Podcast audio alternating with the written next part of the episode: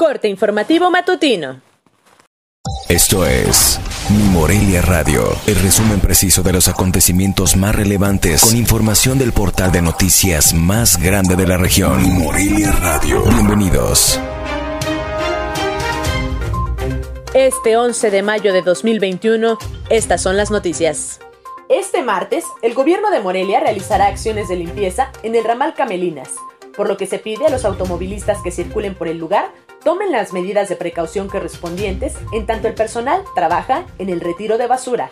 La labor iniciará en la parte de abajo de esta vialidad que conduce a Altozano en punto de las 7 horas y se estima que las tareas concluyan a las 14.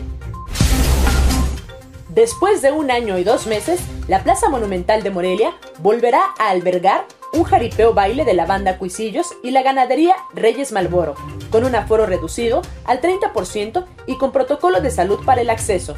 El evento se llevará a cabo el próximo 16 de mayo a partir de las 16 horas. El mandatario Silvano Aureles Conejo aseguró que Michoacán se encuentra a un paso de que la epidemia por el virus SARS-CoV-2 quede finalmente controlada y por ello pidió continuar con responsabilidad todas las medidas sanitarias para la prevención y cuidado de la salud. La noche del pasado lunes se registró un sismo de magnitud 5.0 en territorio michoacano, del que al momento no se reportan daños. Fue en punto de las 23.37 horas que el sismo se registró a 48 kilómetros al sureste de Cualcomán, Michoacán.